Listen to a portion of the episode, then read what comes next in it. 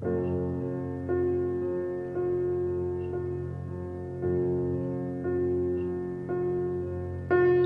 幸せだった。うん。うんちょっとね、泣いちゃったもんね。ああ、そんな感動するレベルの。うんいや、そう。太陽を見て感動したの初めてだったね。楽しい、終始こう幸福感に包まれるような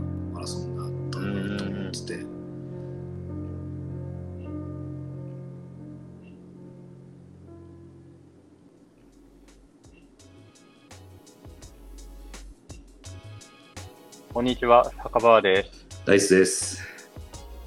今日は走らないでビールを聞いてくださりありがとうございます。このポッドキャストは、ゆるランランナーの酒場とダイスが飲みながらランニングにまつわる情報、ペースレポート、雑談をおしゃべりする番組です。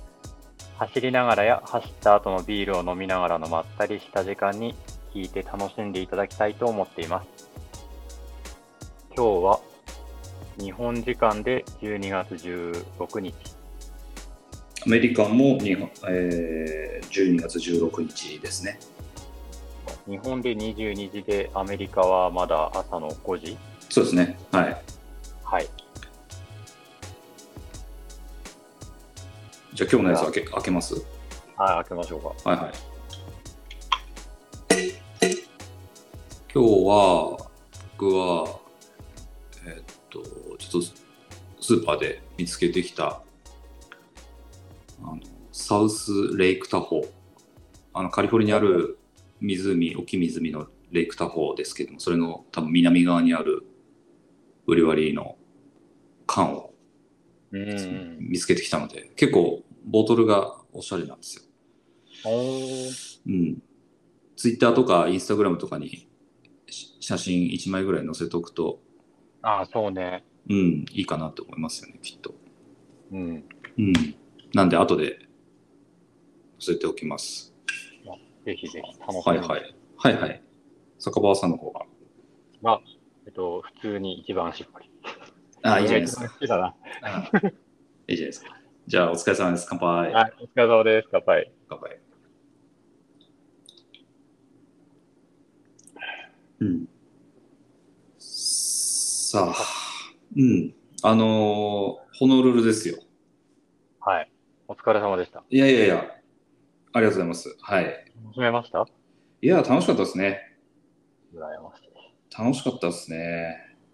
うん。あの、もともとファンランで行こうと思ってたし、なんかそれがすごくしっくりはまる大会だなっていう感じがあって、うーん。うん。あの、よかったですね。うん、あの、本当おすすめだなと思います。あの、もし来年も行ける機会があったら、行ってもいいかななんて思いましたね。そんな良かったんだ。よかったですね。うん。あの、ランニングする方あだったら、一度はおすすめっていう感じがすると思います。うん。タイムとか狙える大会かって言われると、まあちょっと、ね、気温とかの関係でうん怪しかったりもするんだけど。気はするけどね。そうそうそうそう。だけど、楽しかったね。うん。うん。うん。そうなんですよ。で、前回のポッドキャストで、まあ、サブ4を目指しますって言ってたんですけど、ま。まずね、まず、聞いてる人がいるかどうかわからないけど、結果からお伝え、お伝えすると、サブ4できませんでした。っていうところですね。なるほど。はい。えっ、と実、際どんなもんだったん4ですか時間22分54秒で、えっ、と、ペースは手元の時計で6分10秒。うんうんまあ、5分40に対して30秒ぐらい遅いから、まあもう言い訳も何もありませんって感じなんですけど。でもなんていうのかな、満足感というか、うん、うんはすごいあって、うんう。ん。得るものもあって、よかったかなと思います。最初に話すかことかどうかわかんないんだけども、今回その、走り終わった次の日に筋肉痛がなくて、おすごい。全然あの、ハムも前ももも、そうそうそうそうそう。すね周りも痛くなく。そうそうそう。全然、うん。いつもあれじゃないですか、次の日とか、まあ歩くのもしんどいし、階段とか手すりないとききつい感じが昔はあったんだけど、今回は、ちょっとロングランしたかなぐらいの。うん。えっ、と、その疲れ度合いっていうのかうん。な、うん、少し足重いかなぐらいな感じで、うんうん。筋肉痛がなくて、おすごいっすね。いやー、びっくりししたし、それが、まあ、自分にとって収穫だったかなと思ってて。うん。うん。まあ、一応念のため、いや、体休ませてるんですけど、次の日も別にランニングは行けたなと思ってますね。おー。それが、こう、今回特に今までのマラソンと一番違うポイントだったかなとうん。思いましたね。うん。要因は何なんですか？ゆっくりめにうん長引いて走そうってそうそう。うん。そこだと思ってて、まあ、今回の作戦うん。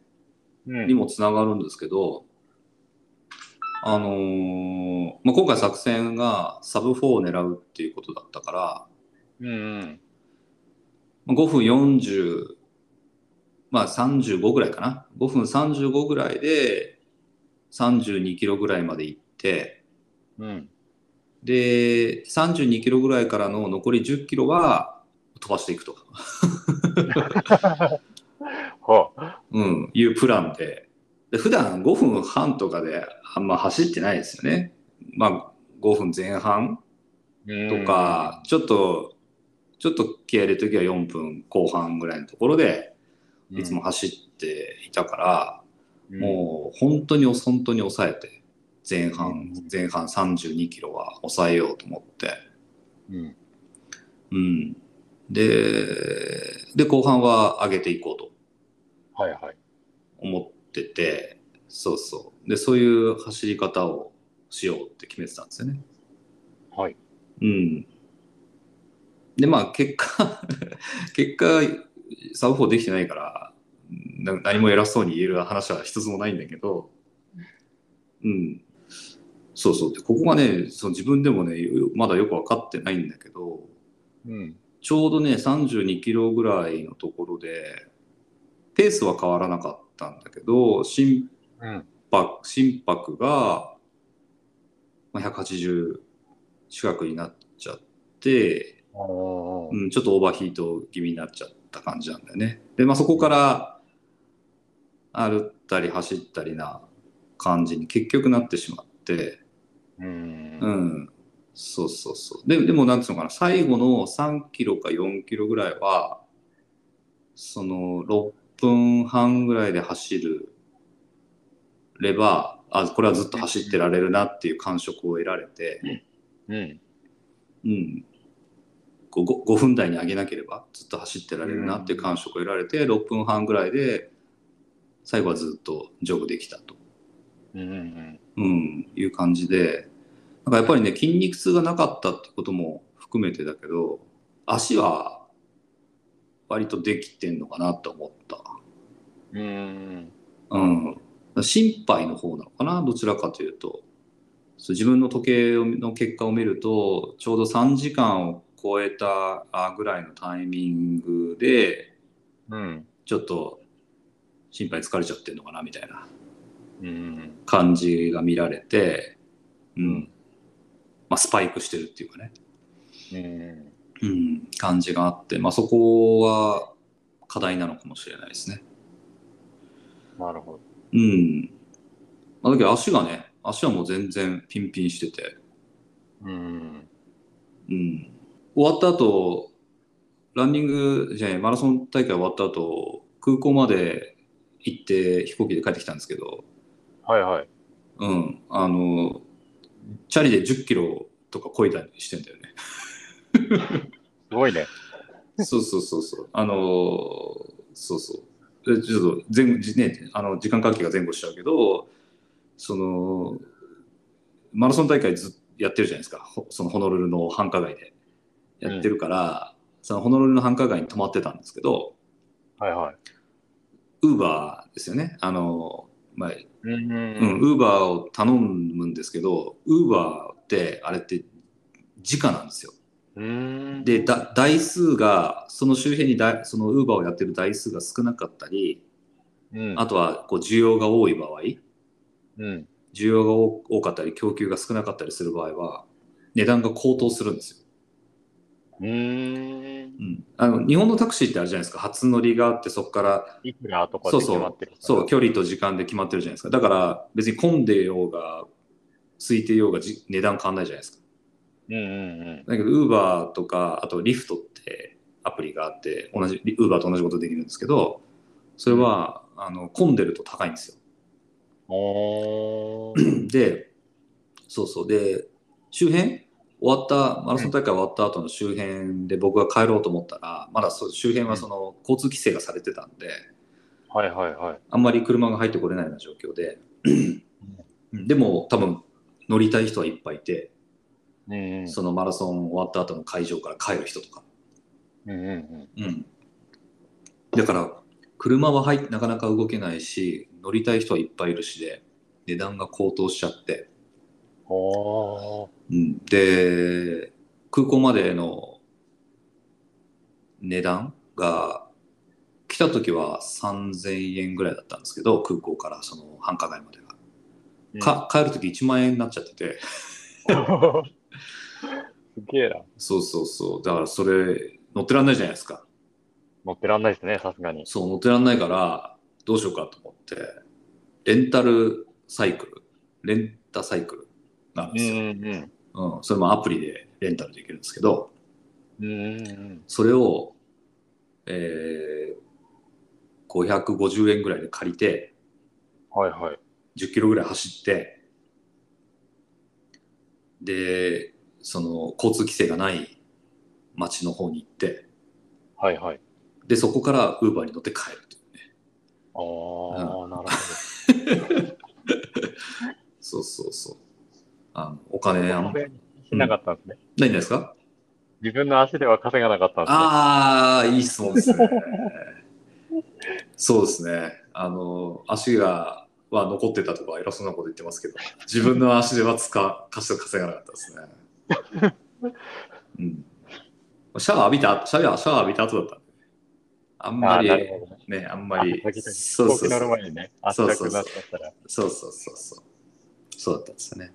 うん。まあだからざっくりと簡単になあの結果を話すと、まあそういうことでしたと。なるほどそうそうそう。で、大会の雰囲気とか様子とかって感じでお話しすると、私、うん大会のん前々日大会が日曜日なんで、うん金曜日の午後着いたんですけど、はいはい。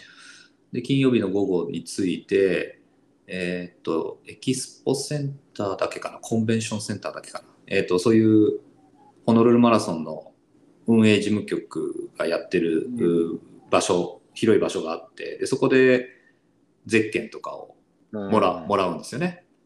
はいはい。ランニングエキスポとかっていうそうそうそうそうう。とかは上げてたかな。ああ、うん。そんな感じの名前だったと思います。で、えーっと、ゼッケンをもらって、うん。うん。で、あそこにこう水野の、水野の会場があって、で、はいホノルルマラソンの、あれはなんだろう、その特別に作ったやつなのかな、ホノルルマラソンのロゴが入ったやつとか、あとはハワイっぽい柄の、もうランニンググッズ、帽子から、うん、T シャツから、ランパンから、あとソックスとかもあったし、うん。で、それが売ってる会場があって、うん。うん、あとは、ちょっと僕は聞かなかったけど、ランニングのなんかこう、ちょっとした講習会的なステージがあって、こう、しゃべ喋る人がいてで、それを聞く人がいて、みたいな会会会場とか、はいはいはい。うん。まあ、そういう、あとはこう、ちょっとしたね、グッズとか、試供品とかを配るエリアとかね、もあって、よかったんですよね。楽しかったですね、はいそれはそれで。うん。そうそう。あのーそうですね。で、終わった後は同じ場所で、えっ、と、何ですか、記録証記録証も次の日にはもらえたらしいんですけど、ちょっと僕当日帰っちゃったんで記録証もらえなかったですけど、ああ。うん。そうそう。で、次の日が一日、えー空いてったというか、あの、のんびりしようと思ってたんですけど、はい。うん、一緒に行った人に、ちょっとダイヤモンドヘッドにトレランに行こうって言われて、うん。前日かなと思ってたんですけど、うん。うん、まあ、ファンランだし、いっかと思って。で、往復が10、12、3キロかな。うん、あの、トレランして、えー、多分累積標高どんなもんだ ?300 メーターぐらいかな、あったと思うんですけど、して、はいはい。うん、走ってきましたと。はいそうですね、そんなもんですね。うん。そうそう。で、途中でね、あの、ファーマーズマーケットみたいなやつがやってたりして、まあ、そういうところでちょっと飲み食い、観光しながら、うんうんうん、トレランしてダイヤモンドヘッドの頂上まで行って、はい写真撮ってとかね、ビデオ撮ってとかやって。うん、うん、そう、すごい楽しかった。で、まあ、でも、足はね、あの、普通に走ってるわけだから、それなりの ダメージがあっうんて、うんうん、大丈夫かななんて思ってたんだけど、うん。うん。うん。そういえばあれですよ、あの、ダイヤモンドヘッドって、あの、オリラジの藤森さん見ましたよ。まあ、そこで見たんですか？そこでも見ましたね。そこでも。そこでも見た。だから、あの人も前日、ん。まあ、走ってはいなかったけど、うん。あの、ちょっとしたお山登りをやってたんですね。ああ。んなんかね、テレビのスタッフの方と一緒にいたみたいでしたけどね。ああ、じゃあなんか取材かなんかも兼ねてでうん、多分ね、そうだと思いますよ。うん、たんですかね。そうそうそう。そうでしたね。そうん。で、終始、まあ、昼も夜もううん。風が強くて、も夜。もね、風の音で目が覚めちゃうぐらい風が結構強くて、ああ、それは結構風強いね。そうそうそう。うん。で、あの、寒、寒さはないんだけど、うん。とにかく風が強いっああ。ていうかんコンディションで、まあ、当日もそうだろうなと思う。うんん。まあ、実際、実際そうだったんですけど、という感じ。で、気温は、日中は20度超え、えっ、と、うん天気、天気予報とかを見ると22度とか24度ぐらい。で、日差しが当たるとやっぱりそれなりに暑くて、うんうん。うん。で、日が出てない時でも、朝方とかね、でも17度、18度ぐらいある感じ。でしたねうん。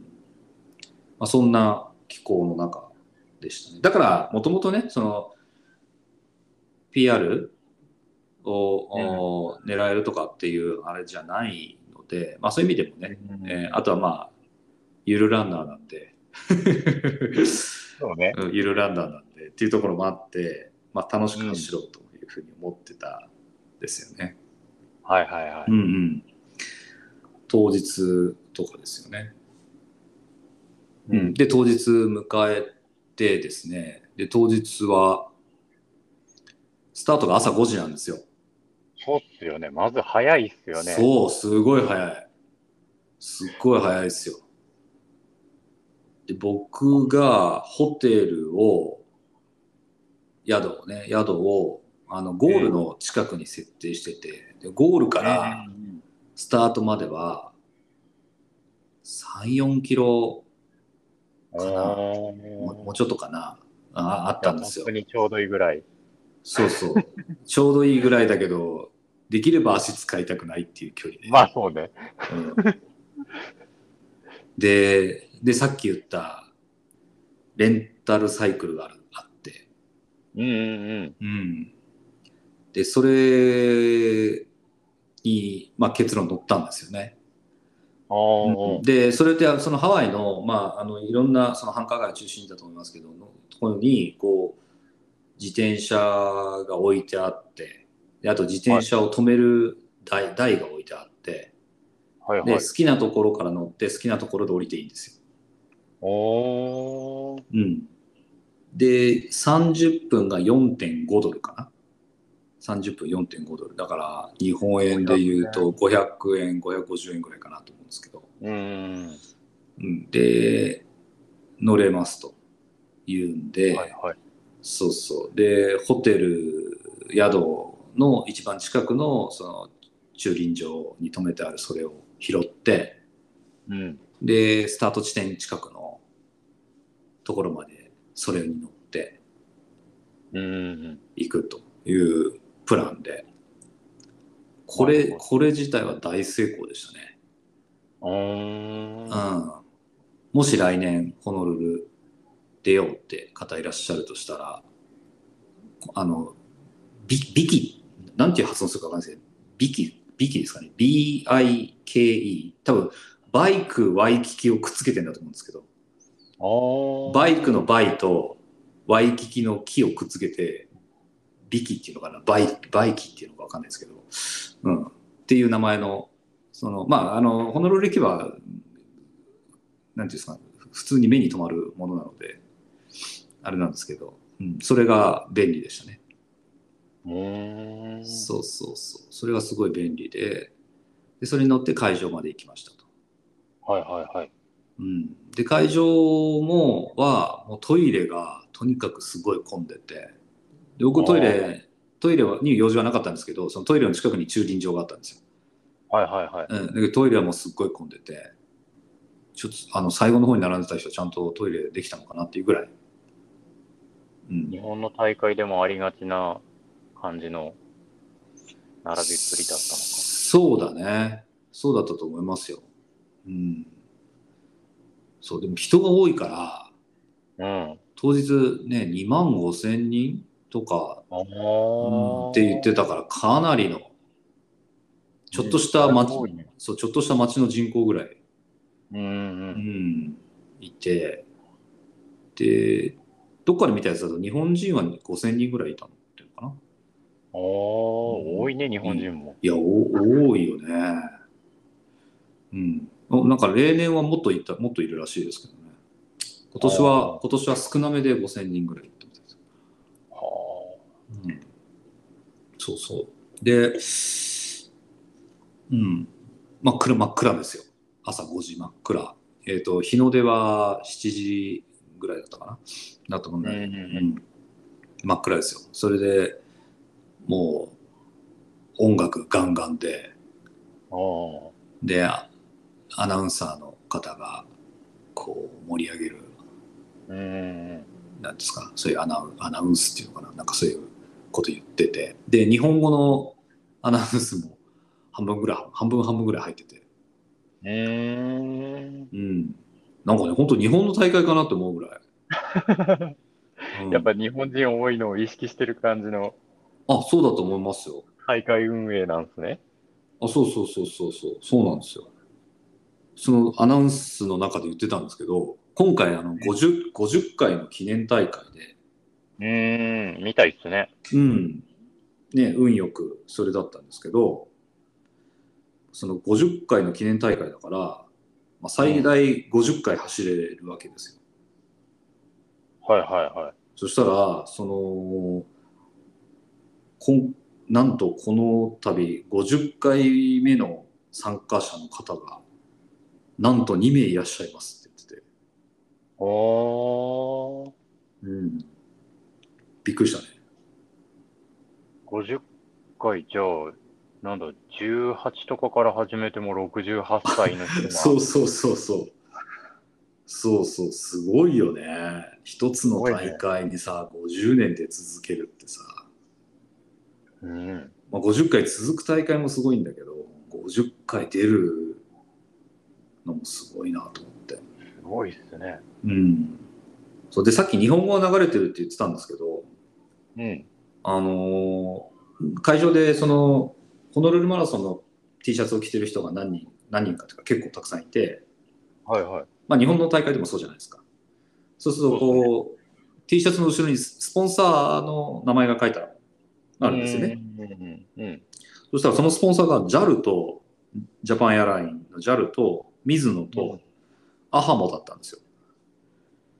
そうあの、今、ホームページうんうん。見ながら喋ってるけど、ホームページでも JAL と水野とアハモだから、うんうん。公式スポンサーになってるんですかね？あそう、公式スポンサーになってて、公式スポンサーの3つが日本企業ですよね。うん、それは日本語でアナウンスしますよね。そうそう、そういうことなんだろうなと思って。で、そう、で、スタートは、僕は、あの、こう、なんですか、申請したタイムの順番に並ぶんですよね。まあ、大体ですね。大体、別にそんな厳密じゃないですね、あんまり。でも、まあ、大体並ぶぶんで日すけど。本の大会と同じような感じよね。ブロック分けして、そこまではいかんの、ブロック分いやい。やあ、ブロック分けしてましたね。うん、だけど、あの、ゆだいぶブロックの、ブロックの、なんですか、こう仕切り、仕切りが緩くて。僕は2、2時間から4時間の間っていうブロックだったんです。ほぼ全員入んじゃねっていうような。うん。だけど、やっぱり、そう、あの、もうファンランド採点の要素なので、ボリュームゾーンはね、もしかしたらね、4時間から6時間ぐらいのところかもしれないね。うし後ろの方もかなりたくさん。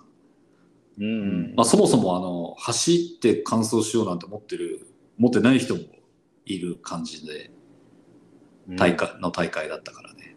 だから2時間から4時間っていう人は、まあまあ、ちゃんとちゃんと走ろうと思ってる人はみたいなトーンだと思います、うんでそこのそれの僕は最後尾に並びましたね、はいはいはい。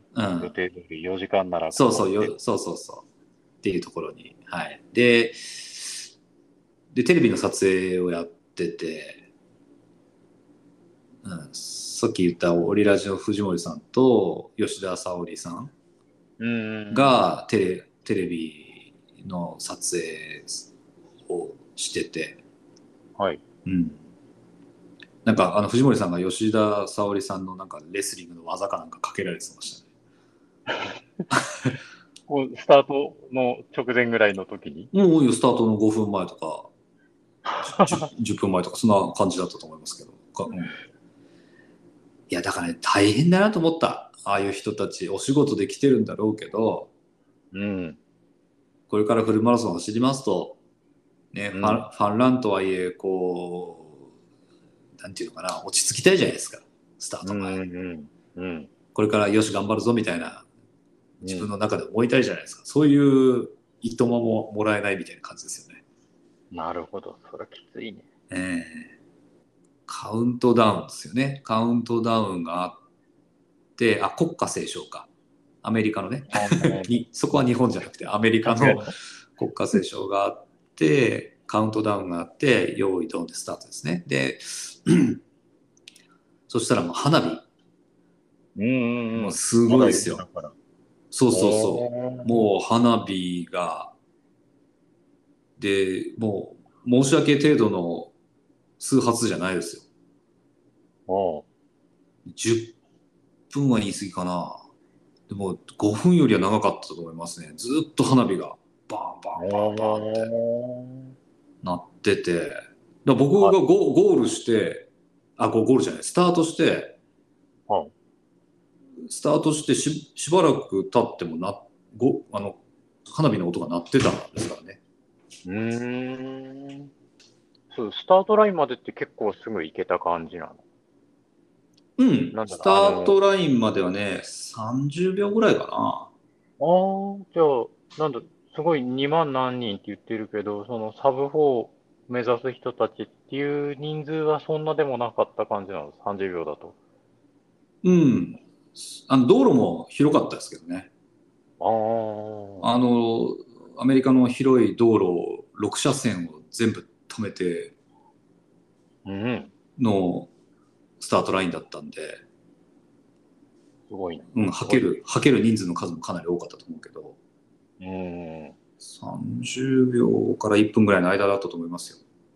ーん。うん。じゃあ、そんなに時間かけずに、うん。あとはできて、で、うんそれスタートした後もずっと続いてるような感じだったんだ、花火が。いや、続いてましたよ。だから、あの、スタート会場のすぐ近くで花火上がってたんですけど、うん。その花火の打ち上げてる場所を背中に感じる時間もあったぐらいだったですね。おー。うん。だからかなり長かったと思うーん。うな。うん。それでスタートですよ。まあでも、日は昇ってないんだけど、真っ暗ってことは全然なくてね、街中だから。う。うんん。あの、街灯は明るいし、うん。要所要所明かりも照らしてくれてたしで、例えばあの、ヘッドランプみたいなやつは全然必要ないレベルですね。んうんうん。まあ、ビデオは撮ってて今ちょっと YouTube 編集中なんですけど、うん。うん。うん、映像的には結構暗めかもしれない。ああ、まあ、カメラで撮っちゃうとどうしてもね。そうそう。かなと思いました。うーん。うん。まあそれがスタートな感じですよね。で、そこからは、まあ淡々と、まあマラソンなんで、うん、淡々といく感じで。まあやっぱり応援の人も朝方5時ぐらいは割と少なめな感じはあったかな。あの、走ってる家族とかね。はいはいはい。家族が走ってる人とかだったらいそうるだろうけど。そうそう。あとはツアーで来てる人とかは応援してくれてたりしたけども、うんいわいわゆるいわゆる沿道の応援みたいなやつは、多分朝方はそんなに多くなくて、まあ、それはそれで走りやすかったですけどね。っていう感じでしたね。で、10キロぐらいかな ?10 キロぐらい走ったところで、あのコース的には上りがあるんですよ。はいはい。結構な登りっすよね。まあね、あの、なんていうんですか、その、累積標高のグラフにすると、なんかキュン、ぐんと上がってる感じあるけども、うん。まあ、そんなに。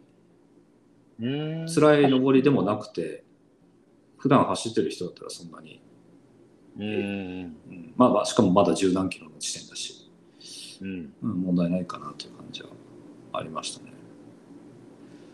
そうそう。で、それがダイヤモンドヘッドの周辺の、ダイヤモンドヘッドにこう引っ張られた登りなんですよね。うんうん。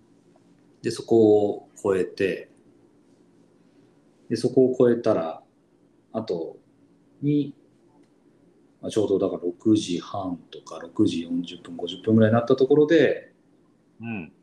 こう朝焼けが始まるんですよ。ああ、綺麗なあたりで。そうそう、綺麗なあたりで。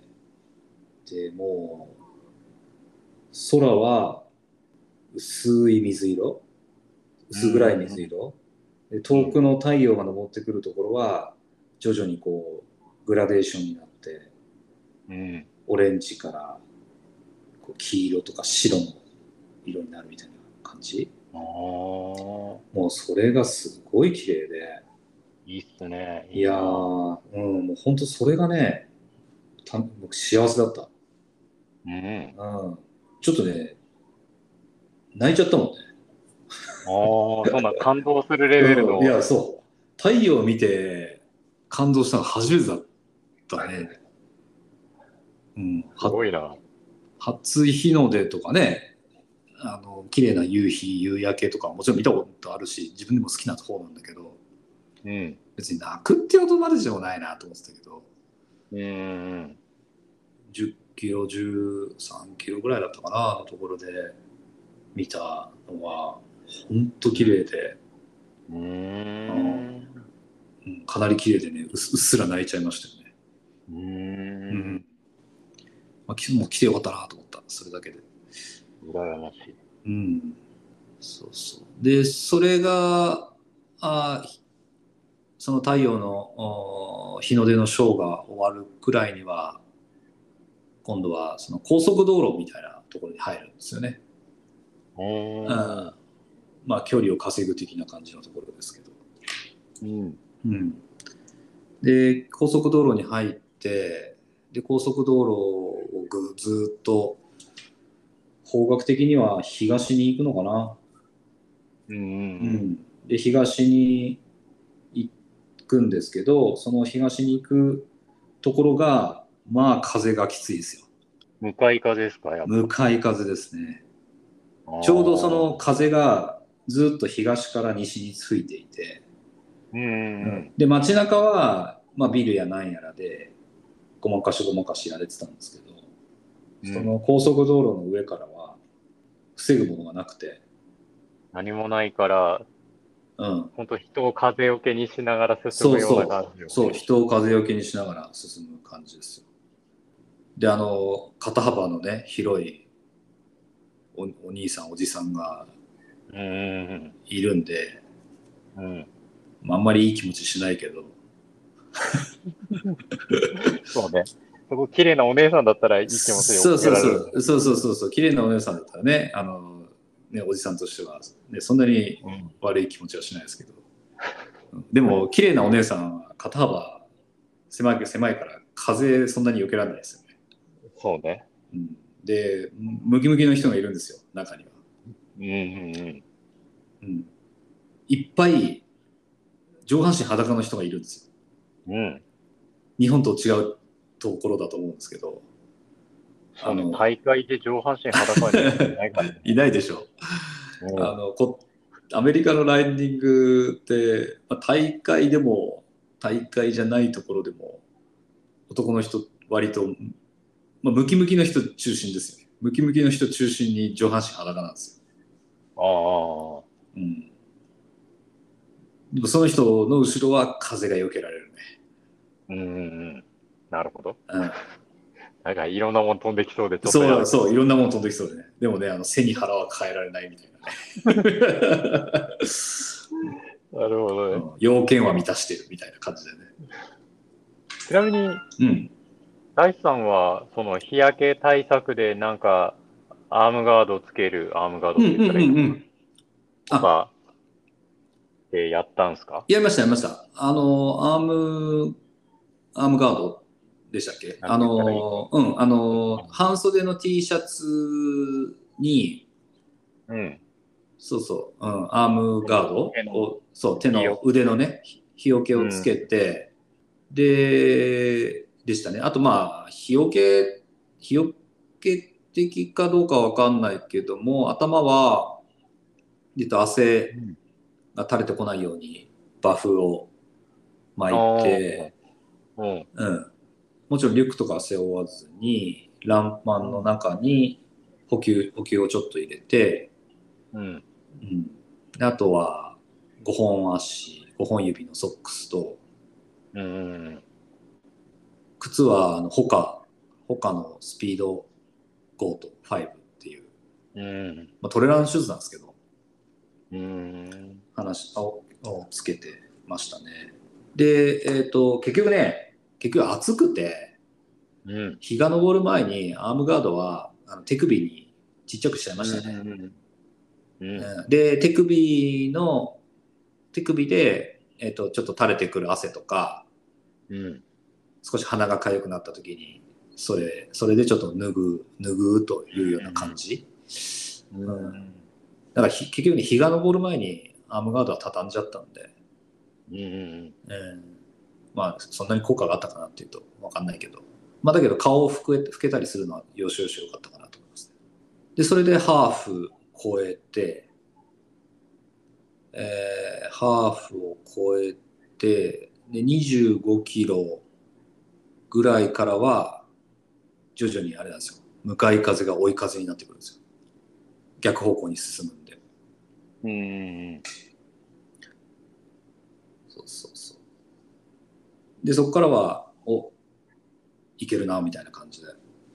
うん。だけど、あの、今回はもう、とにかく、とにかく抑えることをテーマにしてたんで、淡々と淡々と刻んでい。く。うん。で、下りも飛ばさない。うんうんをもうひたすらやると。で、32キロからスピード出していいということを自分に言い聞かせてやってたんですけど、風が逆,、うん逆向きになって風と同じ方向に進み始めると、今度は。暑いんですよね。今まではその風がね、走るの、走る方向と逆方向だったから、つまあ辛かったんだけど、あ汗を飛ばしてくれるし、うんうんまだ朝、朝方の風だから、うん。うん。体温よりは低くて、うん。うん、涼しいというかねその暑さ自体は感じなかったんだけど今度その折り返しというかぐるっと回ってうん。追い風になると今度はその風と同じぐらいのスピードなのかな？で走ったりしてるからじ実際体感的には風をほとんど感じなくなると今度昇ってくる太陽の光をうん、がっつり受ける形になって、うん。うん、体が受けるのは暑さだけみたいな、うん。うん、しんどいね。しんどかったですね。それがちょうど30キロぐらいだったんじゃないかなと思いますね。これコースマップ見ると、うん。あのースライドって言ったらいいのかな？うんうん、そうだね。行く人と帰ってくる人がすれ違うように見えるけど、うんうん。結構すれ違ってるのって見える感じなんですいや、か見えますよ、見えます。その、ちょうどだから、どれぐらいだろう。えっ、と、15、6キロからうん。30、折り、えっ、と、25キロぐらいで折り返して、うん。だったと思いますけれども、30数キロの地点までは、えっと、高速道路を使って走ってるので、その高速道路使ってる間は、えっと、スライドしてますよね、ずっと。うーん。だから僕はあれですよ、あの、ラマラソンの1位の人とかはいはいはい。見えましたよ。おー。うん。めっちゃ速かった。なるほど。うん。で、そこであの、速いランチューバーの人ともすれ違えて、あの、は、ハギランチャンネルのハギさん？うーん。うん。とか、あとスイ、さっき言ってたスイさんとか、水産とか。うんすれ違えれて、うん。うん。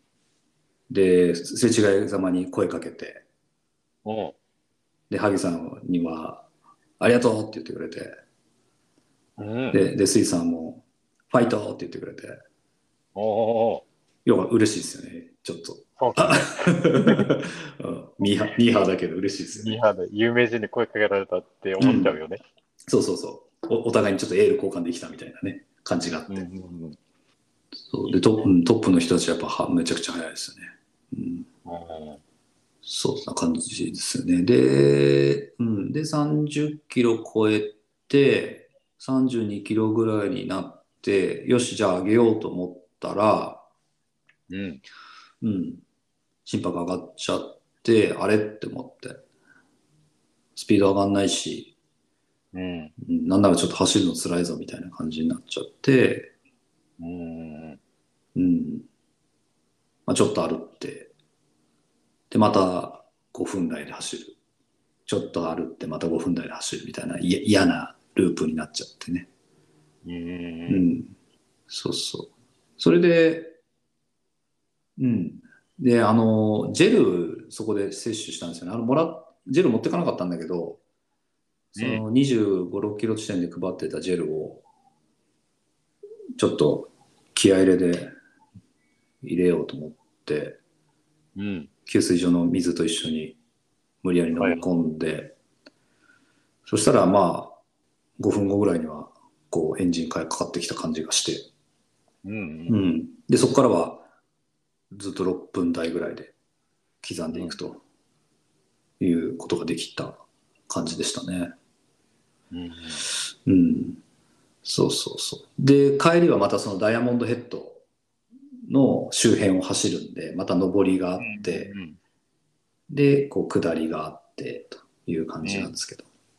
で、それを終えると、こう、皆さんが迎えてくれるゴール地点になっがあって、まあ、無事ゴールという感じですよね。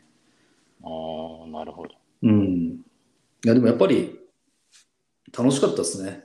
あの、歩歩かざるを得ない区間もあったという意味では、うん。うん、辛かったんだけど、まあでもやっぱり景色が綺麗だし、うん。あの走ってる人も楽しいんですよね。うん。今度、今度僕がその帰る、さっき言ったスライドする区間は、僕が帰るときには、多分6時間とか7時間とかの人たちが、うん。とすれ違うんですよ。うん。うん。でそうするとその、そういう人たちは、もうかなり重い思いで、うん。一生懸命走ってる人ももちろんいるし、うん。えーっと、コスプレみたいなのして、楽しんで走ってる人もいるし、うん。あとはなんかす僕すごいなと思ったのは、あの、アメリカの大きい旗を持って走ってる人いて、おうすごいっすね。どどんぐらいだろう、うん、3メートル、3メートル、4メートルぐらいの、おあの、本当にそんな、ね、でかいやつ。そう そう。うん。で、上半身裸でね、おお、すげえな。持って走ってる人、いや、あれ重いだろうなとか。あとは、ツイッターでも書いたんですけど、カップルっていうのかな？あ新郎新婦で走ってて、うん。で、新郎、なんでそうそう、ウェディング姿で走ってて、男性は白い、まあ、パッと見白いタキシード。うん。で、女性はしウェディングド白いウェディングドレスで手をつなぎながら走ってて、で、女性の手にはブーケを持ってて、うん。うん。で、顔は日本人だったと思うんですよ。うん。だからもしかしたら新婚旅行で来て、もしくはハワイで結挙式を挙げて、で、その流れで走ってる人もいるのかなと思って。ちょ、ちょっと、あのータイムラインに流れてただけだから、あんま覚えてないけど、うんうんうんあのちょっと前に日本で式挙げてたはずの人で、あ、で、そうなの？二人で、あの、ハワイ走った。もともと何、ランニングとかをやってる人っぽくて。あ、そうなの？そう。ええあ、それ、ホノルルマラソン走ってきましたみたいな感じでアアップされてたんですか？アップしアップしてたかな、確か。あ、本当に？うん。あ、それは、ポストのポスト見てみたいですね、ぜひ。いや、す、すごく、一僕も一瞬だったからすれ違うので一瞬だったけど、うん。すごく良かったですよ。あ、こんな楽しみ方あるんだと思って。いいなと思って。いいね、そういうの。うん、いや、すごいいいなと思いましたね。で、こう、みんなもう結婚してるの分かるから、沿道の人たちが拍手でコングラチュレーションしてうん。うて、ん。42キロね、何時間でゴールしたか分かんない。ずっと、そう、祝福されっぱなし。羨ましいね。もうあんな幸せなことないんじゃないかなと思って。そうね。うん、いいなと思ったね、あれは。いいなと思ったし、祝福したいなと思ったよね。うん。うん。で、そう、うん。で、沿道で、沿道というか、その、一緒に走ってて、まあ、やっぱりいろんな方がいてね、日本だとこんなコスプレしてる人いましたとかさ、うん。あの、こんな有名人見ましたみたいな話なんだけど、結構いろんな人がいて、うん。それが結構、あの、面白かったんだけど、まずはあれですよね、あの、芸芸能人の方、あの、オリラジの藤森さんとか、吉田沙保里さんとか、その TBS,、さん TBS アナウンサーの近藤さんっていう方かな？とかは、やっぱりテレビの番組の企画で来られてるっぽくて、うん。並走してるんですよ。車と一緒に走ってるんですよ。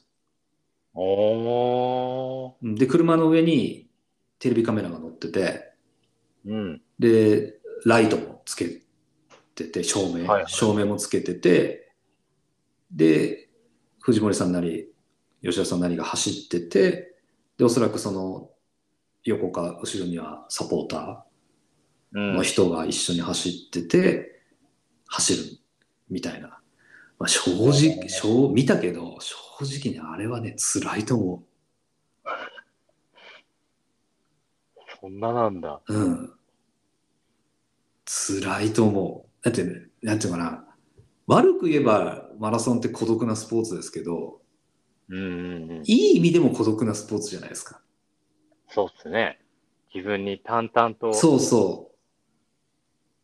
淡々と、うん、自分で自分のことを考えたり、で、この後どうしようとか、今どう、今どうしようとかっていうことを考えながら、こう自分と対話しながらするスポーツじゃないですか。なのに、こう周りにめちゃくちゃ人がいて、うん。うん。ねあの環境はね、辛いなと思った。ちょっとマラソン楽しむって感じじゃないんじゃないかなって、個人的には思っちゃったな。だいやだうんだから、だからかなと思った。藤森さんとかが長野マラソンをプライベートで出たりしてるのは、うん。なんかそういうプライベートで楽しみたいっていうのがあるんじゃないのかななんて思思っちゃいましたよね。ゃあれはね、すごいね、まあね、うん、お仕事なんだろうけど、大変なお仕事、大変なお仕事だなと思ったね。うん。うん。あとは、まあ、JAL スポンサーだったっていうこともあって、JAL の服を着て、で、JAL のね、飛行機の、えっ、と、風船っていうのかな、飛行飛行機の形の、あの、子供、うん子供が遊ぶような風船、あるじゃないですか。はいはい。空気を入れて飛行機の形になるやつですよ。あれをうん背中に斜めにかけて。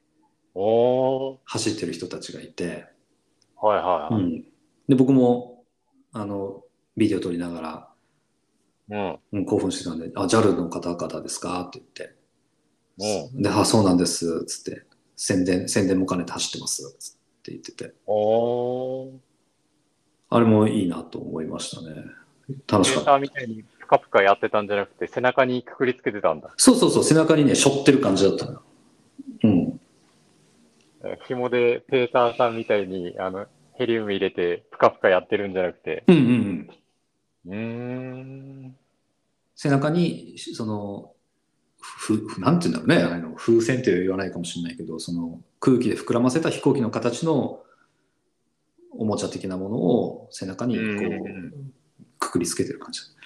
そうだからもう一目であ JAL の人たちだなっていうのがよく分かったし、う。うん。ん、あと沿道も JAL の人たちがいっぱいいてあのよく日本のマラソンで見るとこうあの大きい手の形のここにタッチしてってやつあるじゃないですかうーん。うん、あれをみんな持ってくれてハイタうん。ハイタッチしながら元気をもらってとかね、ああいうのもすごい日本的で懐かしかったね、うん。なるほど。うん、ああいうのも良かったなと思いますね。うん。そうそう。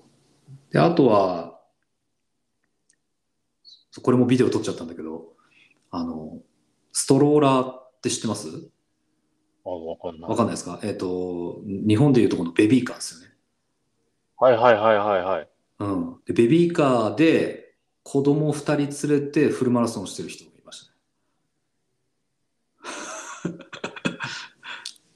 あの、なんだろう。双子ちゃんが乗ったベビーカーを押しながら猛ダッシュしてる感じ？そうそうそうそうそうそうそう。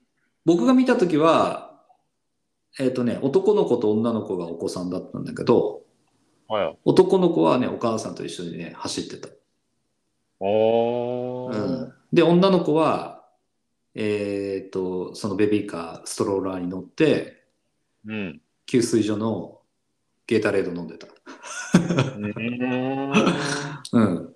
で、フルマラソンなんですかって言ったら、そうですって言ってて、すおーマジかよ、すげえなと思ってさ、すげえな。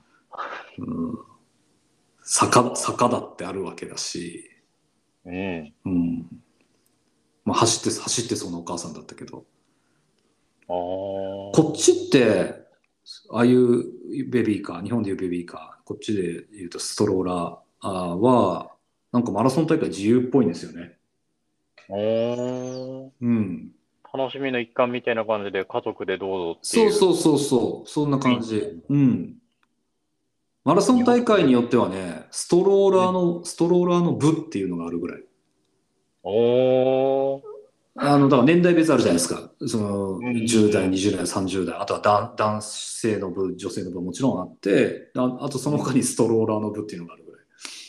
うー。うんん。そのストローラーで走ラランニングの大会走るっていうのはかなり一般的で、うん。うん。で、ホノルルマラソンもそうだった。うん。すごいなと思ったね。まあ、あとはさっき言ったけど、筋肉質の人は大体上半身裸で。おーうん。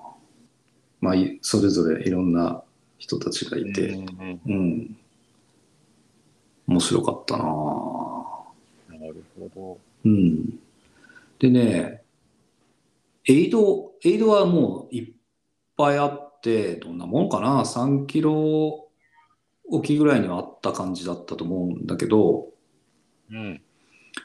あのー水とゲーターレードうんうんうん。だけですね。だけ。で、えっ、と、1箇所、2箇所、あの、ジェル、ジェルって書いてあったじゃないですか。あの、はいはいち地図はいはい。の中にも。で、あの、地図の中にも書いてあったジェルのところでは、うん。ハニースティンガーだったかな？を配ってて、うーん。うん。で、それだけだったですね。だから日本みたいに、何かあの、ね、湘南国際とかだとね、なんかこう、地場、地場の和和菓和菓子があるとか、うん。ちょっとした食べ物があるとかいうのは、まあ、まずなくて。うん。水と、そう、ゲータレードと、えっ、と、一一部のところでジェルだけだったですね。うん。そうだったんですね。うんうん。そういう意味ではね、補給を楽しむっていう感じじゃなかったかもしれ。ない。うん。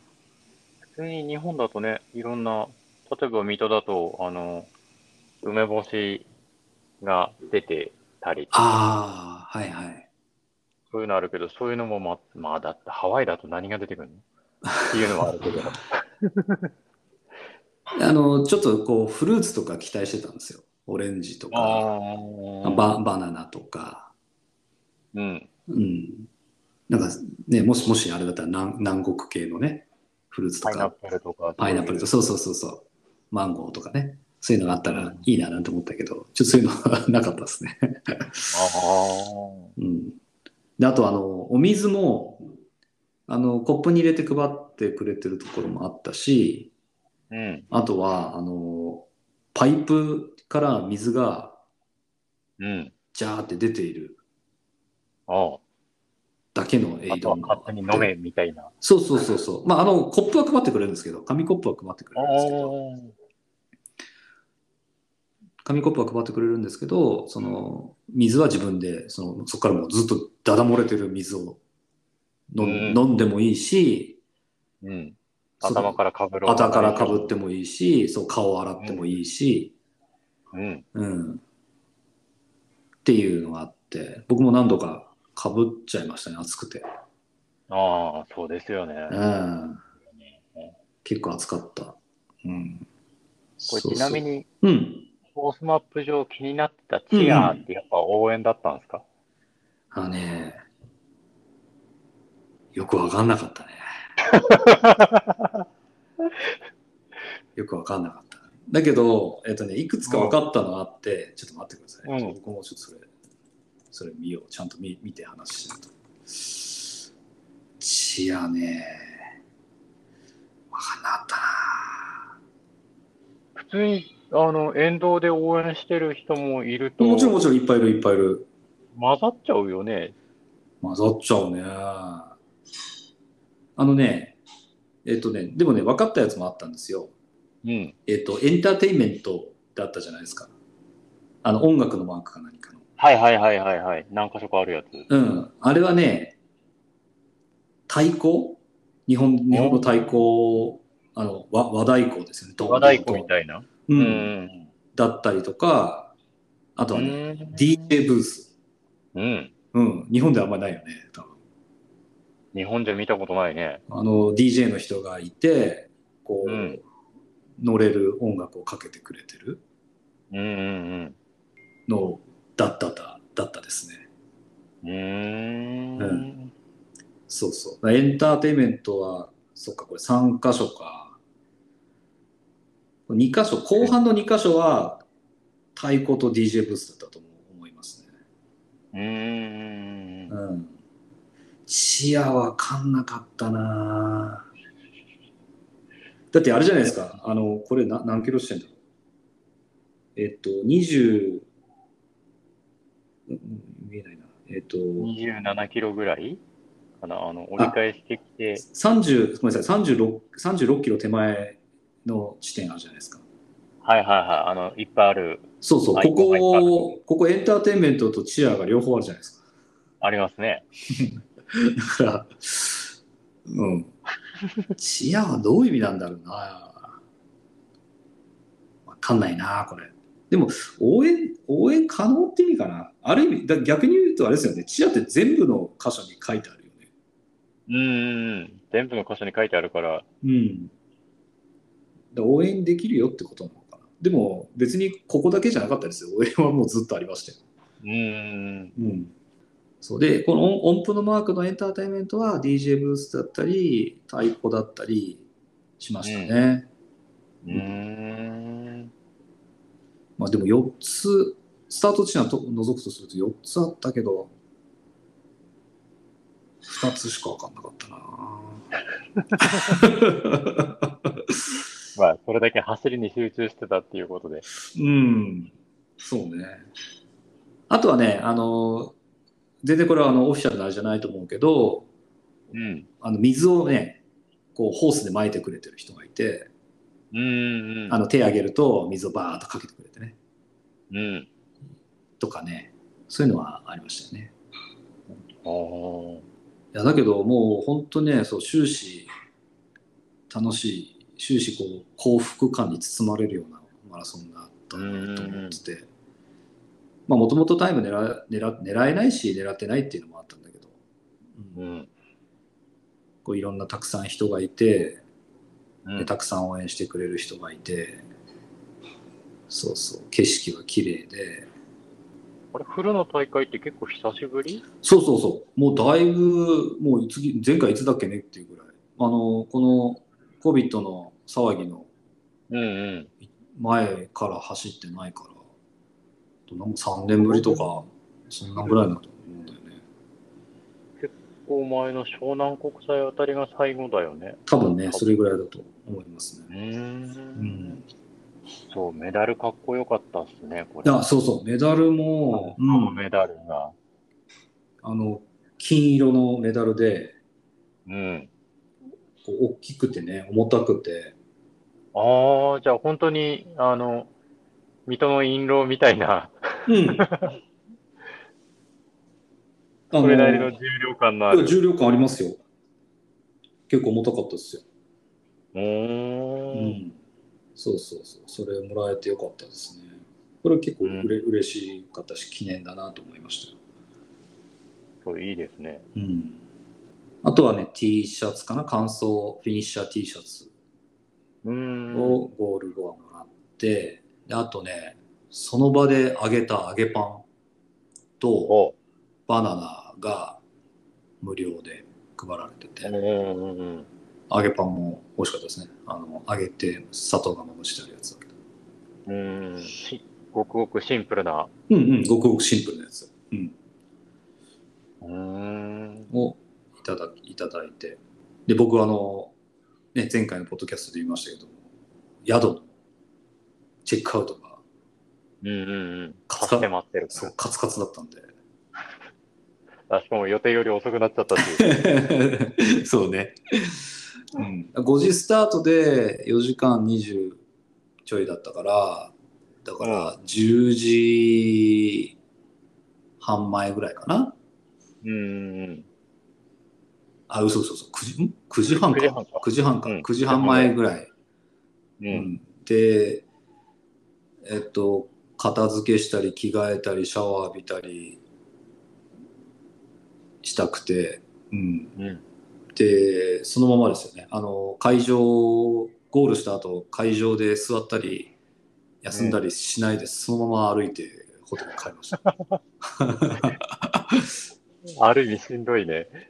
うん。しんどかったけど、でもやっぱりそういうのができるぐらいは、なんか全然足が残っちゃってた。うんうん。もう今までだったらじゃないですか、もうゴールしたらもう一歩も動けませんみたいな。うん。2、30分とりあえずここにほっといてっていう。そうそうそうそう。あの湘南国際多分前回出た時も湘南国際走った時ももうゴール後ちょっと両足つっちゃっておうメディカルの人にねあの足伸ばしてもらってとかや辛いぐらいだったんだけど、はいはい。まあ、今回は足なんか一つもつらずに ちょっとね股関節が少しあの痛いというかねあの少しつつりそうな感じはあったけど、まあ、結局つらがなかったし。うん。うん。そんなんで。だからだから、まあ、そういう意味だと楽しんじゃいましたって感じだね。なるほど。うん。もっといけたんじゃないかなと思う。そうねタイム関連とかねそういう自分のこう追い込みの話をしようとすると、まあ、今回の結果を経てだけどダメなんだろうけどんなんていうんだっけ、えっとネガティブスピリット。ネガティブスピリットとポジティブポジティブスピリットの方の、えーネガティブスピリットはえっとあれですね抑えて抑えていくやつですよね。うんうんうん。あ抑えすぎちゃったのかなと思った。うん。あうん。で結果的に30数キロで、まあ、ちょっと落ちてしまうにせよもうちょっと上げておくべきだったんじゃないかなって、後から思いましたね。あ。ああ、なるほど。うん。そうするともうちょっとタイム的にもまとまる結果になるのかなというふうに思ったのと、あとやっぱり、うん、未だによくわからないけども、やっぱり抑えて走ってんのに心拍的にはやっぱり3時間を超えたあたりでうん。結構こう徐々に上がってきてしまう。上がってきてしまって自分の自分の限界が来てしまう。うん。180超えかな？うん。が3時間ぐらいで来てしまってやっぱりそこからはもう心拍を抑えた走りをせざるを得なくなるんでうん。それがやっぱり課題なのかな、うん、うん。まあ気温とかの関係もあるだろうから、いきなりには言えないのかなとは思うけど。うんうんそうだね長距離長時間走ろうと思った時にはやっぱそういうあたりはうん。考えていきたいポイントだなって思いましたねうんあとさっきもちょっとギアの話したけどトレランのシューズのスピード5と5まああえて使ったんですよであれって厚底でうん。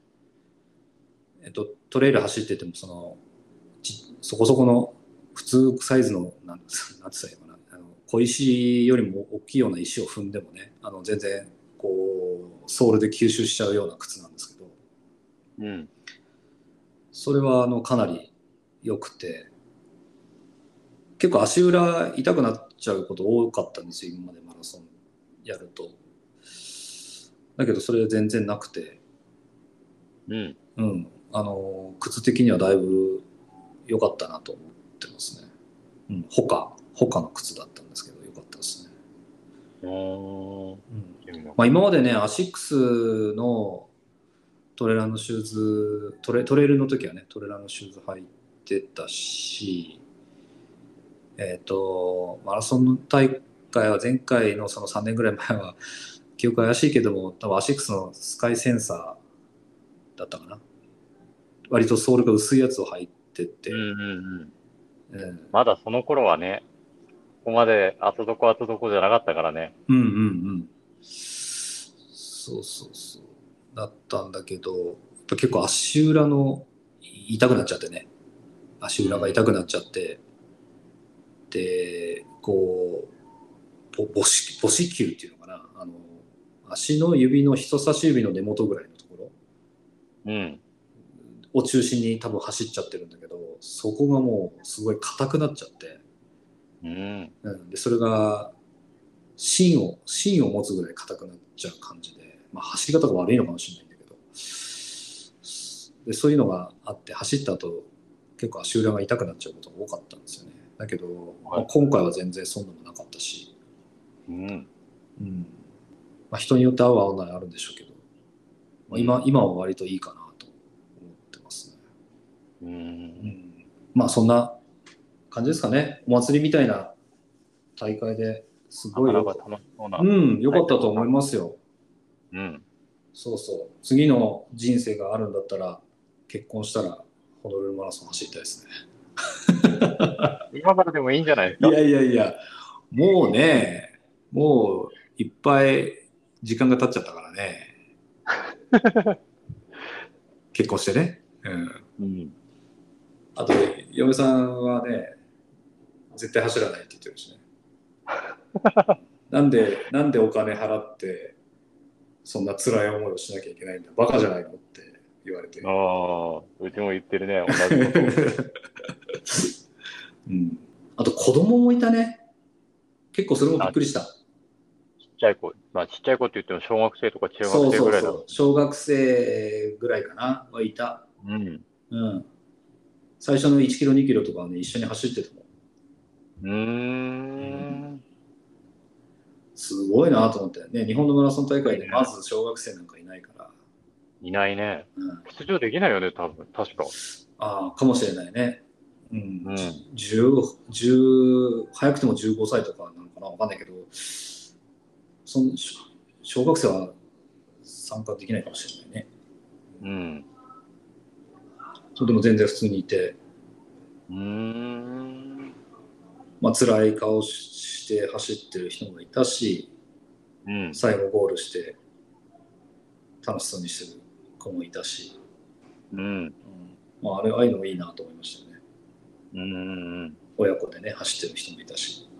あうちそううちの子も少し走るから、うん。うん、嫌がんなければ来年いいかもないいかもしれないとちょっと思ったけど、うん。あんまり早いうちからややられするとね、嫌になっちゃうから。そうね。うん、そんな感じですかね。うん。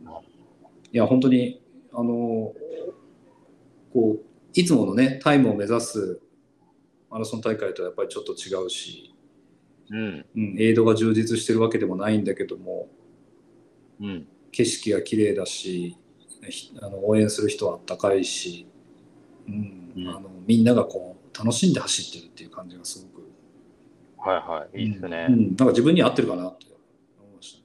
そんな大会でしたね。はい。次出てみたいな。いやいや、ぜひ、ぜひ走りましょうよ、一緒に。そうっすね。うん。そうっすねって簡単にここでは言えるけどさ、いざ嫁にそのいやー、20そうだよね。言えるかっていうね。そうだよね。それはあるよね。うん。うん走走るスタート地点に立つまでがなかなかの大変さですよね。そうそうそうそう。そこのハードルが多分一番高くて。うん。そそこが一番でも今日、今回僕ちょっと寂しかったのは、まあ、あの、うん一緒に走りに行った人ともスタート地点で会えないで、結局。スタートからゴールまで一人だったんですよね。おー。うん。まあ、ゴール後、ゴール後はね、あの、あったんだけど、うんうんあのスタートゴールは間は一人だったんですよね。で、それは、なんか、もっと友達とか、ね、どうせファンランするんだったら、うん。うん。知り合いの人と一緒に走っててももっと楽しかったかなと思ったポイントでしたね。なるほど。うんじゃあ、機会があればぜひ。ぜひぜひお願いします。はい。はい。こちらこ坂場さんの方は、あれですか、ビヨンドに向けて、淡々と、ねそ。淡々と。淡々とやってる感じですか。焦りしかないけど、頑張ります。あれですかさ、お酒は今回抜くんですか？あ、抜きますよ。一応、と、一週間前からはやめようと思って。今、と、とって言ったけど。10日はねえな。あ10日はない。うん。うん。一週間前から一応お酒とまあ、コそれぐらいね。あう、んコーヒーも、コーヒーもですか？カフェイン系？はいはいはでもこれカフェイン控えるってさ、日本だとさ、日本だ、日本に限らずだろうけどさ、あの、普通に緑茶、紅茶にもカフェインって入ってるじゃん？い。入ってますね。だから水ですね。完全に水だけじゃ味気ないよねって思いながら、まあ、実しょうが験ない。ですね。ポカリセットとか、CC, CC レモンとか、ああいうのに入ってないんじゃないですかね。余ったる。うん。甘ったるいけど。職場のテーブルの上に置かないでしょ、ポカリとか CC レモンとか、まあ。二日酔いでもない限り。そうね、あんまり置かないね。だからその辺もちょっと考えながら、あデカフェ、デカフェはダメなんですか？あ、デカフェは大丈夫だけどう、ん。あの、普通に市販の何、ペットボトルでデカフェのコーヒーですとかって、ああ、あそういうのあるんですか？ああいや、ない。あ、ないんだ、ないいんだ。あ見たことないから、あうんうんうんなっていう。うん。なんか、あの、なんだ、麦茶とかだったら入ってないっぽいから、うん。しばらく麦茶かな。麦茶ね。麦茶いいっすよね。うんうん。麦麦茶、あれなんですよ。ハワイにも売ってて、おうあの、日本のスーパーがあって、あの、売ってたんですよ。日本のはい麦茶が。はいはい。だけど、あの、いわゆる500ミリとか、麦茶だとちょっと多めですよね。550とか。うんうんうん。ちょっと多めに入ってる、あれが、確か3ドルか4ドルぐらいしてて。500円近く。そうそうそうそうそう。ちょっとやっぱ買え、買う気にならなかったですよね。なるほど。うん。高いね、それはさすがに。あの、ソフトフラスコを持ってたんで、持ってってたんで、だから、うん。中に入れてね、持っていくことできたんですよ。で、あ、麦、はいは麦茶いいなうん。前日とかに見てたんだけど、うん。ちょっとね、高ってなるね。うん、ちょっと高くて手が出なかったですね。なるほど。じゃあまあ、あれですかね。次回は、えっ、と、来週、ちゃんと取れれば、12月の24日付近かな。ね。だから、ビヨンド直前、ビヨンド直前という感じで、坂場さんの作戦とか、作戦ね、作う戦。んとかあー補給のプランだとか、意気込み,、うん意気込みだとか、なんかそういうところを話せたらそうっすね。楽しくなりそうですね。うん。一応今日ゼッケンとか届いたけど、次回ように中身は話さずにうんうん。おこうかな。そうですねじゃあ。次回教えてください。ね。はい。はい。じゃあ今日はこんなところですかね。そうっすね。はい。えー本日も聞いてくださりありがとうございました。えーご感想、フィードバックはあ Twitter、Instagram で、ハッシュタグ、今日は走らないでビール、または、ハッシュタグ、not run today をつけて、えーご投稿お願いします。はい、えーと、引き続き、えーと、感想の方いただい、待ってますので、あの、よろしくお願いします。はい。よろしくお願いします。はい、それでは、あまた次回のポッドキャストでお会いしましょう。さよなら。さよなら。